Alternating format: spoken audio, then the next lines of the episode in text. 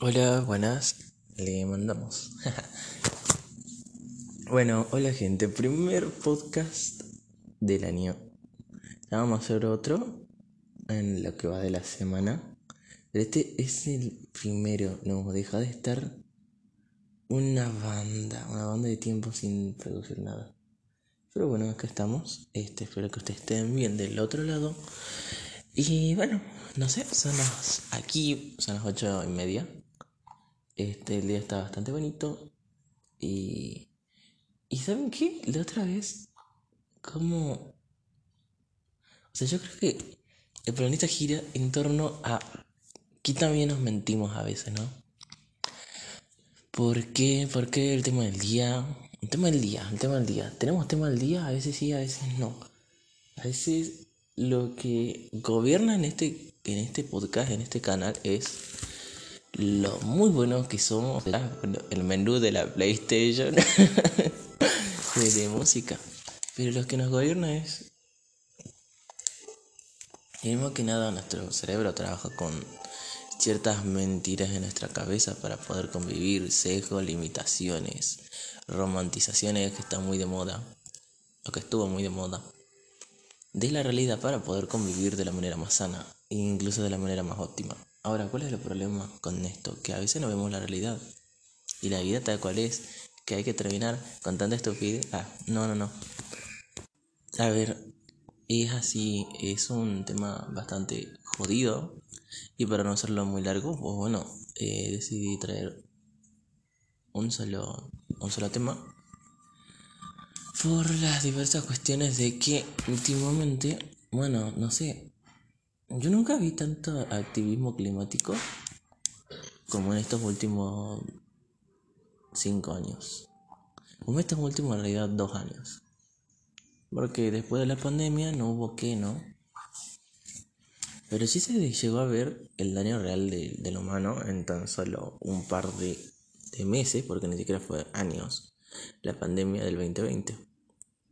En el que mostrábamos cómo el mundo sin el humano era hipotéticamente un Edén perdido, un animales que se reproducían a gran escala, este, ciudades invadidas por ciertas especies de animales y como la gente decía, ah, no mames, había cerdos a la vuelta de mi casa. O mirá, había ciervos, este, había, mm, bueno, las capibaras, que fueron un tema bastante recurrido. Yo me acuerdo que en Estados Unidos se sorprendía mucho porque empezaron a ver, bueno, allá hay ciertos gatos este, como acá hay gatos montejo puma, allá bueno hay distintas especies de, de, felinos que son que, que, empezaron a invadir la ciudad, yacarés, bueno acá, acá hay yacarés, allá hay este, caimanes, este bueno, también hubo un montón de mapaches, videos así mostrando zorros en plena ciudad. Es como que en el shopping de, de Jujuy, o qué sé yo, de, algún shopping, el, el, de tu ciudad, eh, haya un pavo real y vos dirás, pero esto no tiene que estar acá. Y bueno, pero como todo el mundo estaba en sus casas y estaba el miedo, eso también noté. Este, ¿Ustedes no creen que fue sobreexagerado? Porque el 80% de las personas, por no decir el 95% de las personas, no la pasó tan mal en el COVID. Obviamente el resto del 5%, que son miles de millones de personas, la pasó horrible. Y terminamos viendo casos como personas que fallecen, personas que terminaron en el hospital, terminaron que, eh, personas que terminaron con secuelas bastante bastante graves. Eso también hay que decir. Yo creo que nunca hubo tanto daño de parte de una enfermedad a nivel escala y a nivel planetario como lo hubo en, en este en estos últimos años. ¿Saben? Me puse a pensar muchas veces en que esto no sido un reflejo de realmente, viste. Si pasa 100 años es por algo. Y no me voy a poner filosófico como por decir la madre tierra sabe, la naturaleza es sabia. Porque la naturaleza es la naturaleza y, trabajan conforme a la supervivencia para sobrevivir y ya. No es que se pongan a pensar mucho. Le sale de manera casual y si le sale, le sale y si no le sale, se extingue. Es así de sencillo. Este, yo no creo que con las vibras y que las plantas y charlando con un árbol me va a crecer un tercer ojo de sabiduría, no, no creo.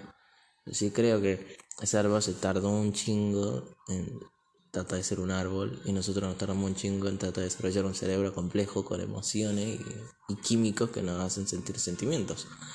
Eso sí creo.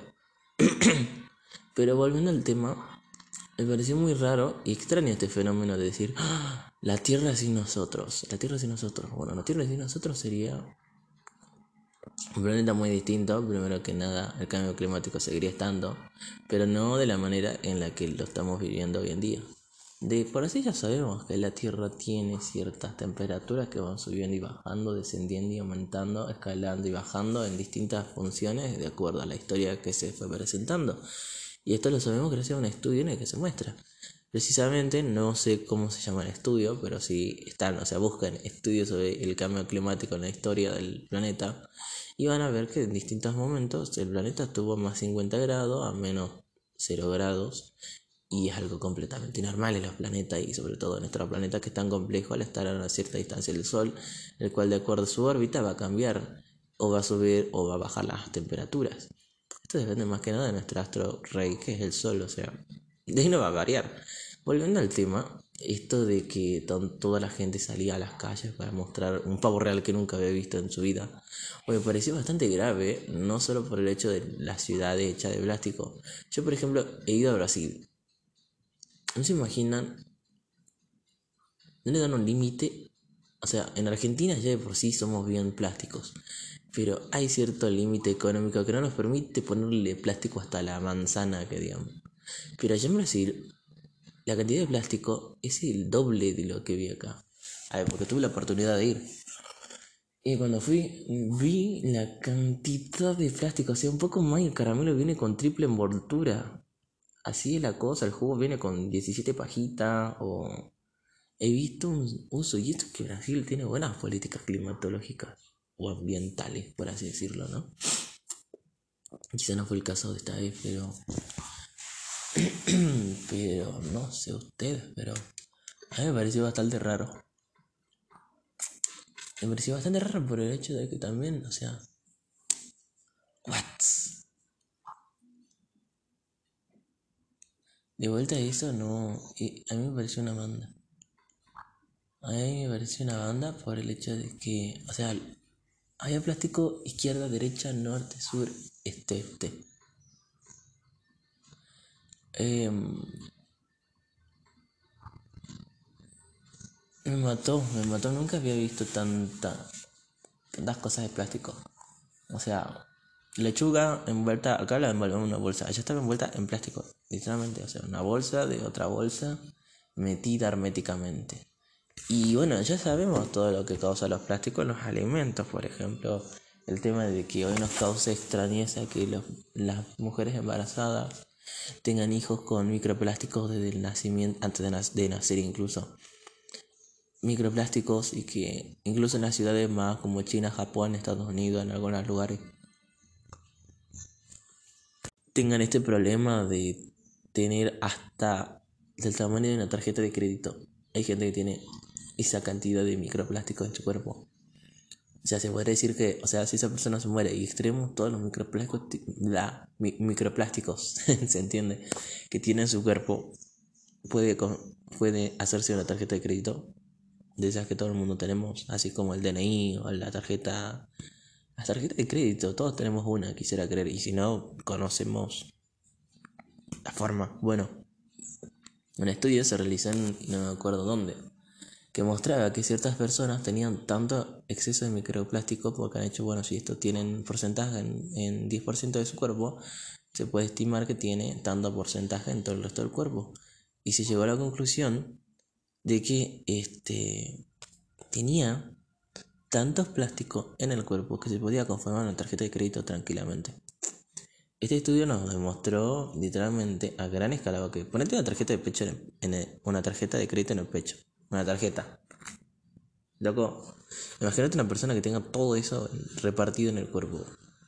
Es lo más tóxico, o sea, después de las mujeres que se hacen 300 tratamientos para tener los pechos más grandes, siguen estas personas que tienen eso. No voy a hablar de la gente que tiene prótesis, pero se entiende el riesgo y el caos que está pasando, porque, a ver, tener esa cantidad de plástico en nuestro cuerpo no es natural y no lo va a ser y nunca fue.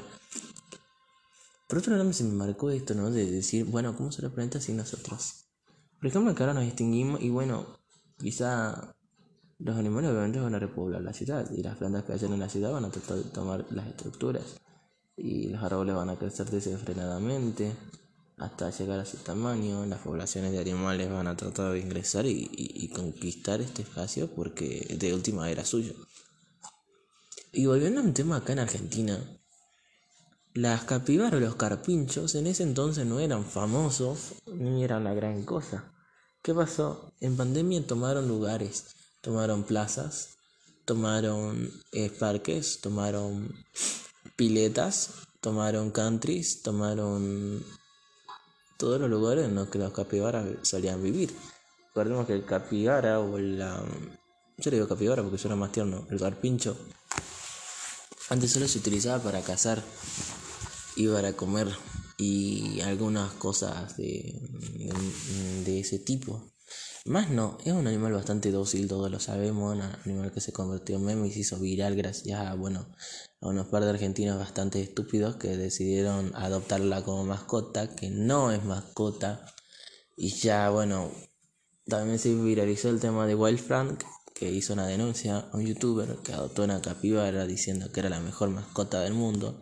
El tipo tenía 100 millones de seguidores. ¿Qué pasó? Empezaron a aumentar los rebrotes de adopción de este tipo de animal.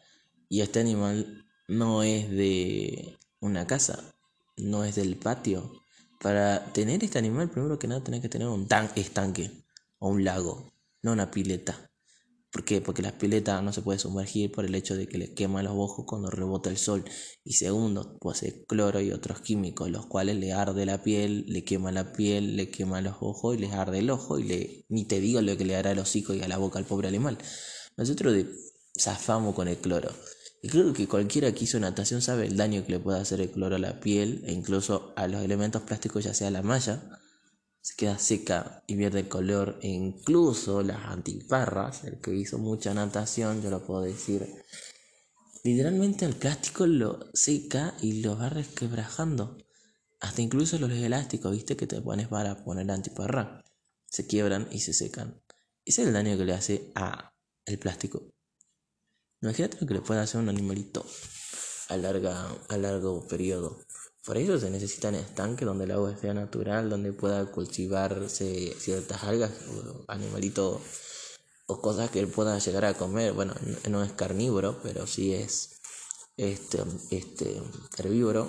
Y bueno, ahí se creen, crean cosas que de lo cual se va a alimentar. ¿Qué hizo este señor? Este adolescente youtuber bastante famoso, voy a agarrar una capibara, la metí en un piso, piso en el cual no podía caminar porque era resbaloso y las capibaras al tener pezuña no se pueden agarrar de ahí porque son de campo. Mm, el patio que tenía era la de un, un patio bastante reducido, la capibara lo único que hacía es caminar en círculo y obviamente cualquier animal que camina en círculo se termina mordiendo la cola y termina teniendo cierto trastorno de ansiedad, miedo y otras cosas más. Esto lo, ya se sabe. Y tenía la pileta con cloro y con un montón de otros químicos más, cosa que el, el, la, el carpincho no se pudo adoptar. Y volvía las posiciones que adoptaba. Igual Frank describía que este animal no es de este lugar, que la pileta le hace recontra daño al, al animal. De que todas las posiciones que adoptaba el animal eran de miedo y de confusión, de estrés. Que ese estrés si sobre, sobrepasaba, el animal tranquilamente se podía haber muerto en paro. Es así. A lo que voy la hipocresía que hay detrás de todo esto. Si nos ponemos a ver más a fondo, podemos llegar a decir que bueno, está bien, en la pandemia los capibaras o los carapinchos no fueron este, limitados su población de acuerdo a la casa, porque si se los usa para cazar o para comer, pues sabemos que bueno, si nacen 10 carpinchos, y mueren cinco y se controla la, la natalidad, no van a ser plaga, como es el caso de ciertas provincias este, que están en bastante plaga de carpinchos hasta tal punto de que abre la puerta y te aparece un carpincho a vuelta de tu casa y decís, bueno, adopto. No, no los adopten, gente, son animales salvajes. Que sean muy dóciles es una cosa, pero nada que ver. Y cuando esto pasó después de la pandemia y se viralizaron tanto porque, bueno, los capibaras son súper dóciles, se le rasca la panza, se dejan rascar, lo puede meter los dedos en el hocico y se va a dejar y no va a hacer nada, pues bueno, se hicieron bastante famosos y se hicieron bastante adaptables, literalmente. Se adaptaron mucho a la vida de ciertas personas, pero lo que no dicen es que estas personas son las que tienen terrible country en su casa, o sea, las que tienen un terreno de 800 metros con una pileta de quizá, no sé, 50 metros más o menos. Entonces ahí el capibara, ¿qué hace? Bueno, nada, y tiene todo el campo para pastar y listo. Encima el capibara ni siquiera tiene miedo a un caimán, menos le va a tener miedo a tu perro. Es así. Entonces como que bueno, se adaptó muy bien a ciertos barrios que estaban en las costas o cerca de lagos, donde las personas, los terratenientes de dichos lugares tenían literalmente terrenos, terrenos enormes. Entonces el animal se sentía libre. Ahora, si lo metes en tu casa de la ciudad o en tu departamento de capibara, tarde o temprano va a agarrar un par en la nostalgia y se va a morir por tristeza. Porque no va a ver el monte donde estaba. Y esto sucedió generalmente en las, en las ciudades que estaban cerca del río Paraná, entre otros ríos. Y se hizo bastante viral la cuestión porque, claro, todos encerrados en pandemia, de la nada aparecieron todos estos animalitos. Fue, bueno, fue un, tema bastante viral. Todo el mundo, ah, mira el capibara, la nueva mascota, son dóciles, son tiernos, son abrazables, son, le puedes dar de comer, le puedes dar besitos, le puedes dar papacho. Y cuestión que empezaron a repoblarse y repoblarse y bueno, de, no sé si lo estarán cazando ahora porque literalmente debe ser incómodo, pero están en todos lados. Y no es un animal difícil de ver, y tampoco es un animal que no se deje ver, no es así como un ciervo, viste, que te ve y ¡pum! desaparece en el bosque. No, este capaz que se queda ahí, te mira, hace la duerme tres días y te sigue mirando, y, y no te va a hacer nada.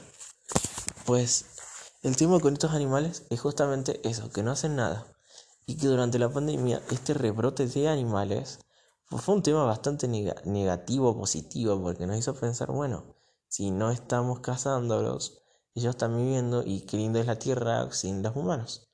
Se planteó esa, esa, esa, esa utopía porque, este, claro, no queremos que haya humanos, pero queremos estar ahí para vivir cuando todo se vaya al tacho. Este dilema me gusta pensar porque de acuerdo ahí cuando pasó la pandemia nos damos cuenta del daño que le hicimos al planeta sin estar produciendo como antes producíamos, porque recordemos que todo al estar aislados, el, todo el sistema económico se vivía en una especie de tiempo de espera, de, de, de un stop, por así decirlo, ¿no?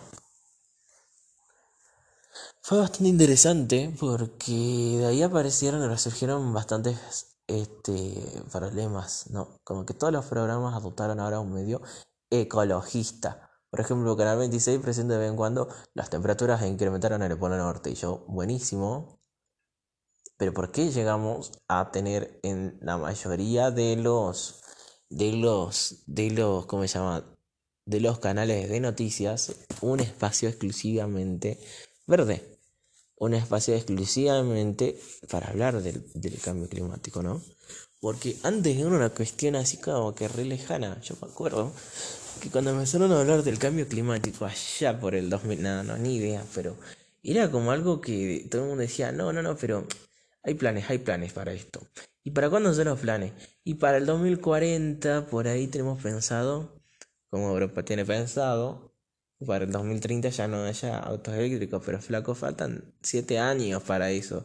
En 7 años puede venir un tsunami y, y, podemos seguir contaminando y podemos seguir desechando y, y total son 7 años, no pasa nada. El plan ya está hecho, la solución ya la tenemos, pero en 7 años, ¿entendés? O sea, hay que entender que estas soluciones no se pueden dar de un día para el otro. O sea, es un sistema económico, social, político, histórico. O sea, una variable histórica jamás se cambia de un día para el otro. Al menos que quieras tirar una bomba nuclear y quieras reescribir la historia. No, no, no va a ser así. Ya de por sí ya están en una guerra y ya es como que dicen, che, te voy a tirar una bomba nuclear, ¿eh? Ojo. Y el otro, ah, yo también tengo una bomba nuclear. Así que, ojo. es como que ya, ya está todo perdido. O sea, no sé si los planes ecológicos para el 2040 sean viables porque ya no creo que exista un país en pie si seguimos como estamos. Pero lo gracioso es que, claro, es como que te dicen, es como cuando desaprobas, ¿viste? Por ejemplo, desaprobaste una materia en cuarto de la secundaria, de la facultad, supongamos que la carrera tenga 6 años, y oigas, y tu mamá o alguien me diga, che, pero flaco, desaprobaste. Y digas, no, no, no, sí, no te preocupes, voy a probar de acá 5 años. Total, en 5 años, ¿qué puede pasar? No, o sea, eh, me causa gracia porque ya lo veo así, ¿no? Es como que, claro, tener la solución, pero de acá en 5 años, como que le digas eso a un paciente en un hospital, es como que digas, señor, no sé qué enfermedad tengo. Mm, sí, claro. Bueno, no se preocupe. De acá en 6 años eh, se va a curar, vamos a encontrar la forma. Ya tenemos las medicaciones, ya tenemos los tratamientos, ya tenemos las especificaciones, las medidas de su, de su, de su medicina, pero sí, de acá en 30 años vamos a ver si, si lo curamos, ¿entendés? Porque no es una atención ahora. Acá en 30 años lo vamos a ver. Me parece algo así, porque los políticos es como que, bueno, claro, vos ya tenés plata, tenés tu seguro de vida, tenés tu auto, tenés tu, tu casa. Los políticos hablo de de estos políticos que siempre están en la ONU, que lo único que hacen es, es como un comité acá, ¿no? Porque es gracioso, porque allá tanto que pelearon por los derechos humanos y todas estas cosas, es como que allá dicen, por ejemplo, la Siria ataca, iba a la ONU, y yo pienso que van a hacer algo, ¿viste? Contramedidas o algo así, que si llegaron a acuerdo, lo único que dicen es, ojo, que no se vuelva a repetir, adiós, y se van todos los señores de traje con un portafolio que de seguro lo único que debe tener un whisky y sus gafas para dormir en el avión. Y quizás un negro esclavo deben tener ahí, qué sé yo. Así son hipócritas. Pero es gracioso porque está en una crisis mundial la uno que no se repita, ¿eh? Ojo, es como la vieja del jardín, ¿viste? Que no tenía tanta cancha como para sacarte un ladrillo de su casa y, tirártelo. ¿Viste? Cuando se te cruzaba la pelota, era esa señora, ¿viste? Que se le caía una flor y vos la alzaba y te decía, ojo, que es mi flor. Y ay, bueno, igual te la llevaba, no te iba a hacer nada la señora porque estaba seguro ciega, pero es gracioso porque lo único que hacen es eso, es decir, ojo gente, que no se repita. Por ejemplo, en la, ON, la OMC, cuando empezó lo del COVID, y claro, se, divulgaba eso de usen el barbijo, y lo único que supieron decir durante un año de pandemia, usen el barbijo, o sea, no hicieron nada más que repetir, lávense las manos y usen el barbijo. Loco, estos tipos ganan millones. Y se, según dicen, son el centro de paz del, del mundo, literalmente. Lo único que hicieron fue repetir incansablemente, usen barbijo.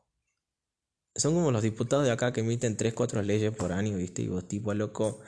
Lo único que hacen es hablar, hablar, hablar. Es como mi ley, ¿viste? Que dice que va a hacer un montón de políticas pero anula todas las que están ahora. Es como que, claro, es eso, es eso, es decirle, mamá, desaprobé este parcial, pero ya estudié, lo voy a preparar, lo tengo ya preparado, sé toda la materia, pero en 10 años lo voy a rendir. Entendí una cosa así.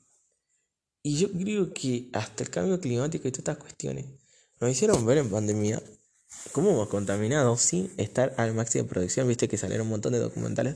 Las tortugas marinas son ahogadas por miles de de tapabocas y después que las vacunas contaminaban y después que los cotitos del testeo contaminaban más que 17 autos en Manhattan, no sé de dónde sacaron esa fuente, pero bueno. ¿Se acuerdan antes, en 2000, entre el 2015 y el 2013 o 2017, no me acuerdo bien, estaba la campaña esta de cómo las tortugas morían por las bolsas marinas confundiéndose de que eran algas? O, ese video que se hizo viral, que, que me acuerdo muy bien, que se hizo muy viral el hecho de que a una tortuga este, le sacaban un pote, porque era un video mexicano o español, eh, eh, mexicano creo, que como en una reserva habían encontrado una tortuga y bueno, se viralizaban todos los tipos de, de tortugas que se eran que tenían pajitas en su organismo, bolsas, o estaban en este tipo de telas o pescas, o perdón, este redes que las terminaban inmovilizando y obviamente la, la tortuga se moría por hambre y porque bueno, o las cazaba otro animal, pero estaban ahí. Este, después, bueno, las gaviotas, cuando habían ah, pájaros o cuando habrían peces, estaba lleno de plástico, de tapitas, de, de, de plásticos. Y todo esto se vio después de la pandemia y antes de la pandemia, pero se hizo viral en esa época, en el 2013 para ser más certeros. Entre el 2013 y el 2015 hubo esa campaña de reducción de plásticos. ¿Qué pasó? Fue gracioso porque dijeron, es verdad, vamos a prohibir las pajitas en todo el mundo. ¿Qué pasó? Obviamente se prohibió la pajita, pero todo ese porcentaje de plástico se fue a otra cosa. Y fue cuando se le ocurrió la genialidad de ponerle plástico a los alimentos. O sea, no es joda. En Estados Unidos venden bananas envueltas en plástico. O sea, ya la cobertura de la banana se supone que protege al fruto. Pero meten la manzana dentro de un papel celofán. Una cosa así. Como para que vos veas que lo que no han puesto en la pajita la reducción de plástico lo único que hace es trasladarse. Es como que agarras tierra y decís, esta tierra está mala. Y la tiras en otro lado. O sea, la tierra no desaparece, loco. Lo único que hace es moverse. Nada más. Eso pasó. Y eso va a seguir pasando. Y va a pasar porque el plástico es un ingrediente bastante vital. O sea, ¿se imaginan la vida sin plástico? O sea, estaríamos desnudos, literalmente. Hasta lo que tragamos tiene plástico, fíjate. Obviamente no digo que en, en, en todos los lugares haya plástico. Obviamente en Argentina el, la carne la tenemos de acá, las verduras las tenemos todo de nuestras provincias y todo está lo más local posible y lo más natural posible en el sentido de que no tenemos un súper donde pelan las bananas o donde pelan las manzanas por feta y están metidas en, un, en tres frascos de distintos tipos de vidrio y de distintos tipos de plásticos que fueron trasladados y crionizados 17 veces para llegar a nuestros hogares. No, habla simplemente de que cortaron la manzana, la repartieron. Nosotros vemos todos los días los camiones llenos de, de alimentos que van y vienen y vienen y van en la ruta. No hace falta. Allá en Estados Unidos no funciona así la cosa. O sea, sí funciona así pero es más difícil porque allá está directamente lo que se conoce como producción orgánica, que allá, bueno, en países más desarrollados, o en incluso algunas provincias, se vende esa cuestión de decir, bueno, yo lo produzco natural, esto es de la vuelta de mi casa, de mi huerta. Está perfecto. Ahora, ojo que no te encontrarás un gusano dentro de la papa, pero bueno, está perfecto, porque acá está más naturalizado el tema de las verdulerías. Allá en Estados Unidos te venden una verdulería donde la lechuga está, tiene hasta cierre, que digamos. O sea, tiene un botón y una carga que vos le pones enchufás en la pared y dice, bueno, lechuga comestible, una cosa así. Si esa cosa tiene más plástico que el. que. que no sé, que. bueno, se entiende. Planteo esta, este tema porque últimamente estuvo muy de moda esto de tirar, este, ¿cómo se dice? Pintura a los cuadros este, pintura a todo lo que sea mm, pintura. O sea, la pintura está hecha de plástico, gran tarado activista. O sea, me, cago en todo, perdón, pero es así. Porque, o sea, si yo fuera activista y tuviera tanta fama como Greta o como algún activista climatológico, no sé cómo se activista ambiental, Haría otras cosas más que simplemente tirar pintura o tirarle una sopa a un cuadro, o sea, y pegarme a la pared y darme un discurso hasta que me sacan, me pegan uno contra chirlo y quedo como el tarado, el bufón del día, porque no haces nada. O sea, ganas una, o ganas. Y lo único que dicen es protesta contra el medio ambiente. Y de ahí no escucho más. Digo, bueno, la típica feminista, porque parece feminista, porque se tiene como unicornio el pelo y aparte no son muy... Bueno, ese es estereotipo mío, no voy a seguir porque quizá me banean y me bajan el clip en una de esas. Pero lo que voy es, son gente normal que va con un celular que está hecho de plástico, con ropa que está hecha de plástico, con el pelo que está incrustado en plástico porque la mayoría de mantenidos. Que tiran pintura que está hecha de plástico No sé, pero es como que un comunista como Nico del Caño, ¿viste? Diga, hable de comunismo y que seamos todos iguales y tiene terrible iPhone, loco. O sea, la hipocresía al, tope. Ay Dios. Bueno, pero lo que voy es esto. Nunca se vio tantas protestas de este tipo. A veces eran independientes, a veces eran activistas, a veces eran fomentadas por ciertos grupos. Pero nunca pasó de ahí en más. Es como que, hola, sí, sí, ya te vimos, chao. Y listo, ahí quedó todo. A mí me parece una hipocresía bastante grande porque el hecho de interrumpir cuadros de arte es como que nosotros vayamos y, pongamos al frente de su casa una carnicería por voluntad propia, por verlo a llorar. Es gracioso. Es muy gracioso. Es más, hay una película que no recuerdo cómo se llama, que se trata de esto, de activistas que van a romper una carnicería de una pareja que solo vivía de eso, loco. O sea, no le hacían daño a nadie, quizás a la vaca, pero bueno, todos comemos vaca, o sea, no seamos hipócritas que digamos. Y es gracioso porque el viejo estaba en la calle, reconoce a uno y lo quería molestar, ¿viste? Porque también le pegaron a los dueños, que digamos, los dueños como que, hola loco, yo no tengo la culpa de vivir de esto. Esto es lo que me da de comer, es como que le iba a romper la casa al vagabundo del frente porque vende caramelo y me interrumpió la cita y le rompe la cara y le diga, loco, no me vendas eso, eso está mal. Y diga, ¿y el flaco qué me va a decir? Perdón, güey, pero esto es lo que me da de comer y vendo tres gomitas al día y con esas tres gomitas me compro un, un panchito en la esquina y con eso sobrevivo el día. Y yo le diría, bueno, pero está mal. Y por eso le pegue, no, nada que ver. La, la película plantea esto. Los veganos entran a carnicería, este, le pegan al dueño, rompen toda la carnicería y se van así como... Somos los salvadores del mundo. Y flaco, hay 300 carnicerías repartidas en, el, en tu cuadra nomás. Es gracioso porque en vez de atacar a McDonald's, atacan a una carnicería. O sea, es bien hipócrita el asunto, ¿no? Porque claro, no van en la cárcel y tan miedo. El miedo del ego de decir, ah, soy el héroe, pero no hice nada. Que digamos, solo rompiste una abeja del panal. Y loco, ¿por qué no te vas al panal a sacudirlo si tenés tanto, tantas ganas de cambiar el mundo? Pero bueno, la hipocresía el tope. Lo que voy es puntualmente, si nos ponemos a ver, bueno, está bien, ellos se creen los salvadores. Arruinaron la vida de esta persona. Y ahí, ahí está la, la, el dilema de la película.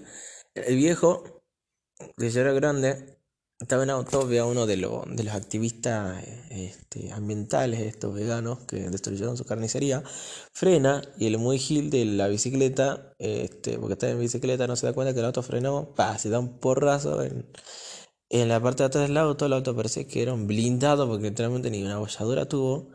Y el tipo, claro, no sé por qué por ahí cae muerto. Entonces, ¿qué hacen? Bueno, lo meten entre el auto y claro, no lo pueden hacer desaparecer así de golpe. Así que, bueno, ¿qué es lo mejor que sabe esta pareja? Es hacer carne. Así que lo faenan al tipo, lo dividen, lo cortan y bueno, lo hacen pasar por... Lo tienen ahí en un frigorífico, en, en una heladera, ¿se entiende? Y sin querer, el tipo, no sé por qué por ahí se confunde, en vez de sacar un pedazo de matambre de vaca, termina sacando un pedazo de hombre del tipo este y sin querer lo sirve y lo compran y cuestión que al otro día vuelve la misma cliente diciendo el pedazo de carne que me vendiste ayer está muy piola, quiero más. Y claro, el tipo se da cuenta que vender carne humana factura y, que todos los clientes que le vendió quizás un, quizás un pedacito vienen más seguido y le compran más. Cuestión que así se está haciendo un montón de plata hasta que dice, che, pero se me está acabando el cadáver, ¿eh? Voy a perseguir a los otros activistas y los voy a faenar de la misma manera, así gano guita, por lo menos con lo que me rompieron, así ya lo recompenso. Y así se trata la película. Captura de 2, 3, 4, 5, lo meten en la heladera, se congelan, los abren y. Carne para el asador, leña para el carbón. Y, y cuestión que lo empiezan a vender así está muy bueno porque uno se pone a ver la... la ¿Cómo, ¿Cómo, ¿Cuántos activistas no terminaron cambiando el mundo por romper una carnicería? Es más, la fomentaron. Fomentaron porque, claro, en un primer, principio esa carnicería era la carnicería del barrio y terminó siendo la carnicería de la ciudad, ¿se entiende? Es gracioso. Es más, por ejemplo, o sea, yo no, yo no digo que no haya que hacer activismo para el cambio climático, porque creo que el planeta que nos queda es para nosotros. Y yo por lo menos tengo pensado vivir unos cuantos años más, por lo menos recibirme y trabajar. Tengo pensado llegar a viejo, no sé hasta cuándo, pero tengo pensado, o sea, hacer una vida en este planeta. Y si me lo van a entregar roto, partido en la mitad, con una bomba nuclear y con el agua intomable, pues prefiero no vivir más de los 30. Ese es el problema. Y la bronca que hay es porque juegan con esta casa sabiendo que es la casa de... que de allá no su casa. Es nuestra casa. Y es un orgullo que lamentablemente va contra los intereses de quienes van a ser los dueños de la casa. Es como que, a ver, todos tenemos familia. Bueno, la casa en la que naciste, técnicamente te, por costumbre siempre se hereda. Pero si estás viendo que tu dueño le rompe las tuberías, tranca las canaletas, destruye los mosaicos, Deja que las plantas crezcan para cualquier lado. Las raíces levantan y rompen el piso, las paredes están agrietadas y hay tres nidos de ratas radioactivas en el fondo y en el techo de tu casa, pues no te da ganas de vivir ahí, te da ganas de decir, che, loco, hagamos algo. Y te dice, no, esta es mi casa, son mis decisiones. Vos, pero loco, esta también va a ser mi casa, deja que aunque sea la pinte. Y no te dejan hacer eso y te callan y te tapan y todo lo que no sea para destruir la casa, este, está bien. Y no es así la cosa. Yo nunca vi tantas protestas, protestas from, este, en los últimos años del cambio climático. Y, y por un lado me parece perfecto por el hecho de decir, loco, el planeta se está viniendo a pique abajo, parece la economía argentina, parece Haití en proceso de revolución, o sea, caos. Loco, el planeta está en pésimo estado y, y haces como que no pasa nada.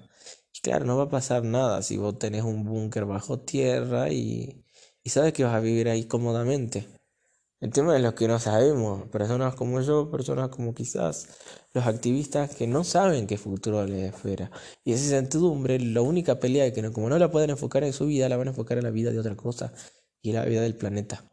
Una pelea yo creo que bastante atrevida por el hecho de que siempre los detienen, que digamos.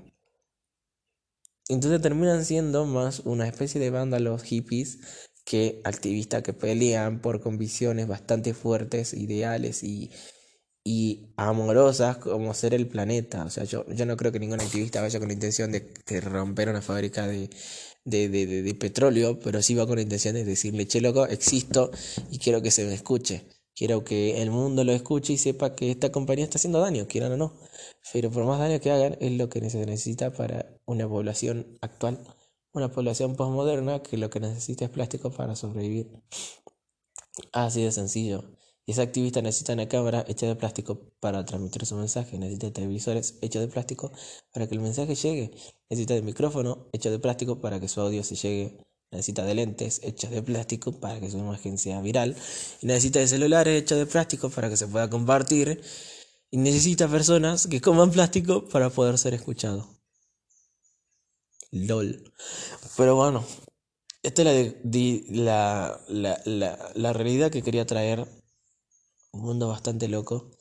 Le da gracia porque la vegana dijo, ay, yo como arroz de no sé dónde, loca, flaca, ese arroz seguro lo cultivaron nenes en estado de esclavitud, porque ya sabemos, la fast fashion, la ropa, a mí me encanta porque las que son veganas y activistas del cambio climático son las modelos, viste, que son re progres, dicen, ay, sí, los animalitos, ay, sí, que, que el panda del sur, ay, que hay que cuidar el agua, flaca, tú, para lo que trabajas, lo que más contamina, no sé, saben la cantidad que contamina. A ver, la segunda forma de contaminación más grande después de la basura es la ropa. Es la ropa. Así que flaca, si te gustaría ser activista y pelear por los animales, hacete un comedor de mascotas, pero no te hagas la, la, la vegana pro animal si sos modelo. Porque lo único que estás haciendo es fomentando la contaminación. No se dan cuenta. Casi de la basura, dos tercios de la contaminación, o sea, de la emisión de basura es ropa. Y uno dice, y no es gracioso porque siempre dice, no, no, pero se puede donar, se puede reutilizar, claro que se puede reutilizar haciendo otras prendas a partir de esa. Pero el tema de donar y regalar ropa, el tema es que va rebotando de armario en armario hasta que termina en la misma basura. Y uno dirá, bueno, pero no es tan así. No, es así, la basura termina en donde tiene que estar la basura y es en el, en el mar, porque así lo hemos notado, sabiendo que el, casi el 30% de la, del 50% de la basura está en el mar, otra se trata, y la otra está en un pozo debajo donde casi nadie los ve, entonces bueno, no es un problema porque no los veo. El tema con el cambio climático, que se le hace mucho uso al estar viviendo, es como la, tiene un, nombre esa teoría, se llama invisibilización de la víctima, que se trata de invisibilizar lo que estamos haciendo daño. invisibilizamos los planetas, el planeta, perdón. Es lo que estamos haciendo durante muchos años, haciendo ciudades de plástico, evitando ver la naturaleza como tal, haciendo costaneras llenas de artificiales llenándola de arena en vez de verla como está, porque si dejaremos, descuidaremos a los mares un poquito, empezaremos a ver un montón de latas de cerveza flotando en el mar y en el río empezaremos a ver un montón de basura. El tema es tratar de evitarlo, ¿no? Tratar de hacer shopping para no mirar el campo. Y es así precisamente por el hecho de que, por ejemplo, esta teoría se confirmó cuando este, se analizaban los campos de concentración, las personas que trabajaban allí. Y claro, el tipo sentía más remordimiento por quizás no haber pasado el cumpleaños de su hijo por estar trabajando allí, pero no le causaba tanta culpa saber que en ese campo de concentración morían, qué sé yo, 15 nenes, ¿entendés? O sea, le causaba más culpa no estar para el cumpleaños de su hijo que matar a 15 nenes, por ejemplo, o a 70, o a 100, o a 120, o a miles de nenes. Y esto se llama invisibilización de la víctima por el hecho de que vos estás pensando en otra víctima, que sería tu hijo el que no va a poder, no le va a poder llevar un regalo. Pero no, te, no lo ves a las víctimas que fallecen en un campo de concentración. Por lo tanto, no te, no te da problema. Decís, bueno, eh, es el trabajo, no las veo, no son mías. Y es una indiferencia total y ajena y perfectamente humana. Cuando vemos un problema en África, una crisis sanitaria, un tsunami en, en Corea, qué sé yo, un temblor en Turquía como ahora, y decimos, bueno, ¿qué iba a hacer? El cambio climático. LOL. Y vamos así y, y decimos, bueno, total, como no lo veo, no lo sufro. Como no me pasa a mí, no lo sé. Y como es allá lejos, no lo siento. Es así. Es así. Es gracioso porque con el cambio climático nos pasa casi lo mismo.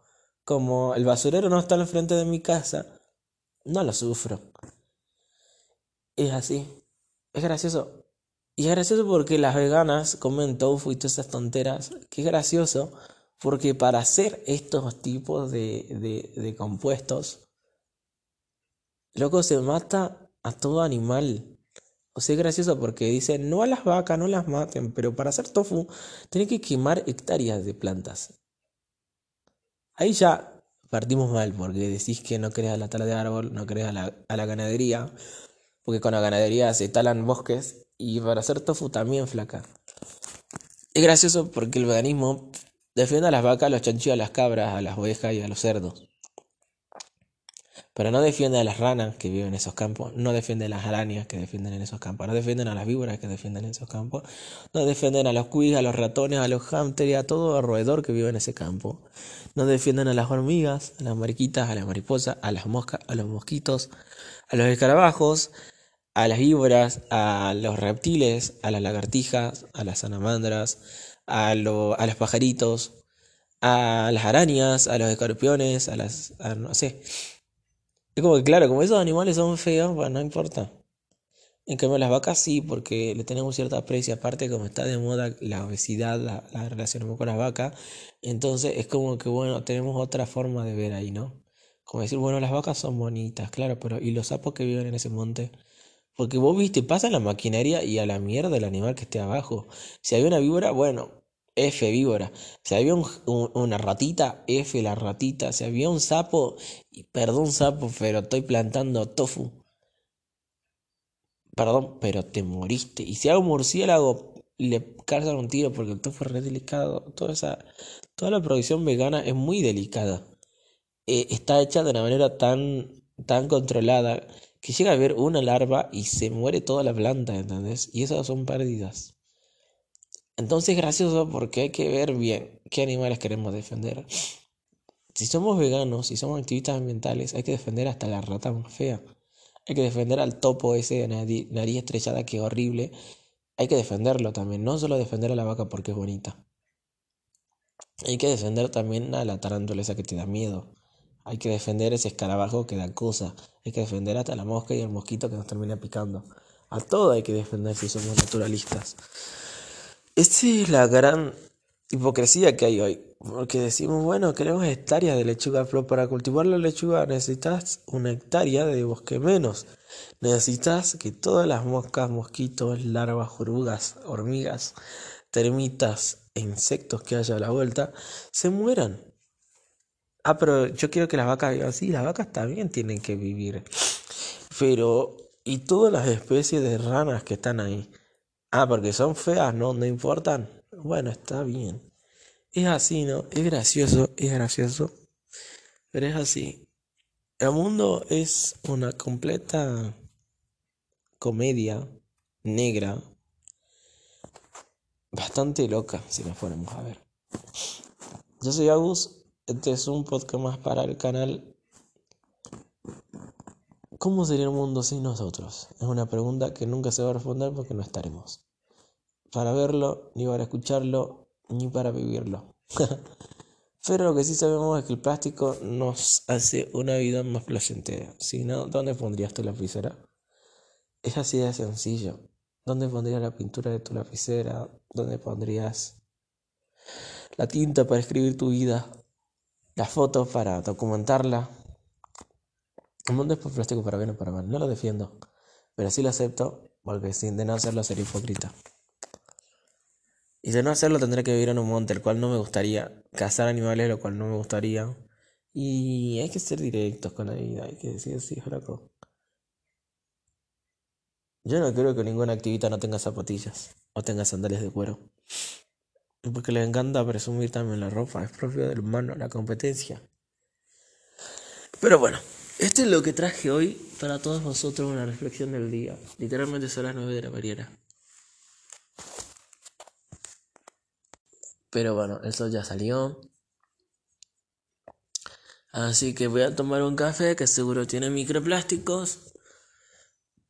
Ay, en una compañía que seguro es multimillonaria y trabaja con nenes esclavizados. Que produce un montón de hectáreas. Cuya producción es estandarizada para ayudar al capitalismo. Y de seguro estoy calzando zapatillas hechas de plástico fomentadas por la minería del petróleo. Y de seguro voy a calentar la pava eléctrica de plástico, obviamente, ¿por qué no? Voy a prender el tele para informarme de todas las noticias capitalistas, moralistas, de preferencias de, de Europa y de Estados Unidos. Todas de dirigentes que seguro deben ser, ¿cómo se dice esto? gente productiva que vive en plástico, en ciudades de plástico, en cielos de plástico, con ropa de plástico, dietas de plástico, familias de plástico, casas de plástico y celulares de plástico, ¿por qué no? Bueno, ya aprendí la Play, no ver informaciones de plástico, pero sí voy a en una consola de plástico. Así que así, gente, muchas gracias por llegar hasta acá. Espero que ustedes no tengan tanto plástico en su vida, pero de seguro de no tenerlo no serían tan cómodos, porque es así. Y bueno, yo me despido. Esto fue un podcast más. Espero que les haya gustado. Espero que se encuentren bien. Y bueno, nos encontraremos en el próximo podcast. Como siempre decimos, a volar, baby. Hace mucho que no decía eso. Vamos a tratar de sacar más podcasts. Pero bueno, voy a desayunar. Con gusto me despido. Esto fue Bra Podcast. Y como siempre decimos, hablar, papi. Paz, mi gente. Que tengan un buen día. Sin plástico.